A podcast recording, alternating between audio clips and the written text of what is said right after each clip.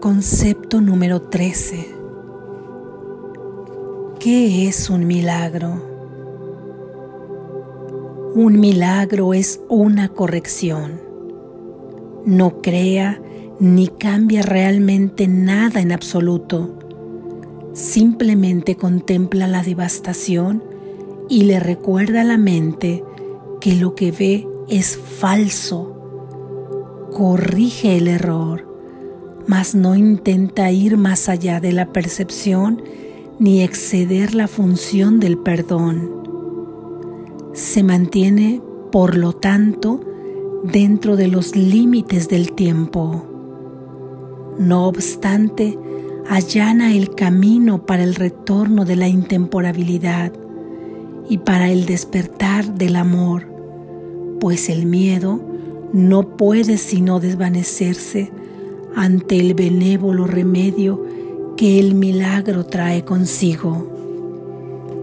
En el milagro reside el don de la gracia, pues se da y se recibe como uno, y así nos da un ejemplo de lo que es la ley de la verdad, que el mundo no acata porque no la entiende, el milagro invierte la percepción que antes estaba al revés y de esa manera pone fin a las extrañas distorsiones que ésta manifestaba.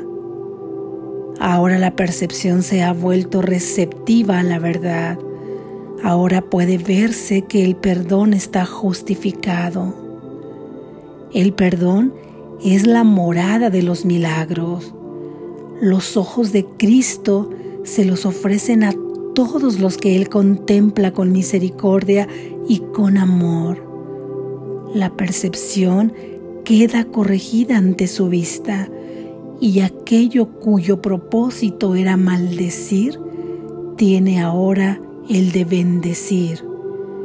Cada azucena de perdón le ofrece al mundo el silencioso milagro del amor y cada una de ellas se deposita ante la palabra de Dios en el altar universal al Creador y a la creación, a la luz de la perfecta pureza y de la dicha infinita.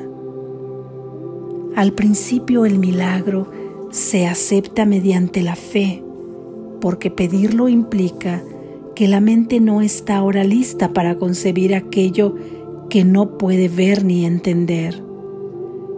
No obstante, la fe convocará a sus testigos para demostrar que aquello en lo que se basa realmente existe.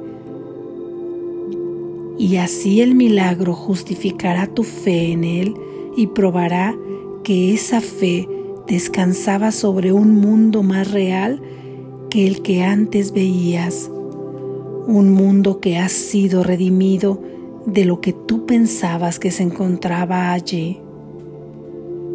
Los milagros son como gotas de lluvia regeneradora que caen del cielo sobre un mundo árido y polvoriento, el cual criaturas hambrientas y sedientas vienen a morir. Ahora tienen agua, ahora el mundo está lleno de verdor y brotan por doquier señales de vida para demostrar que lo que nace jamás puede morir, pues lo que tiene vida es inmortal. Amén.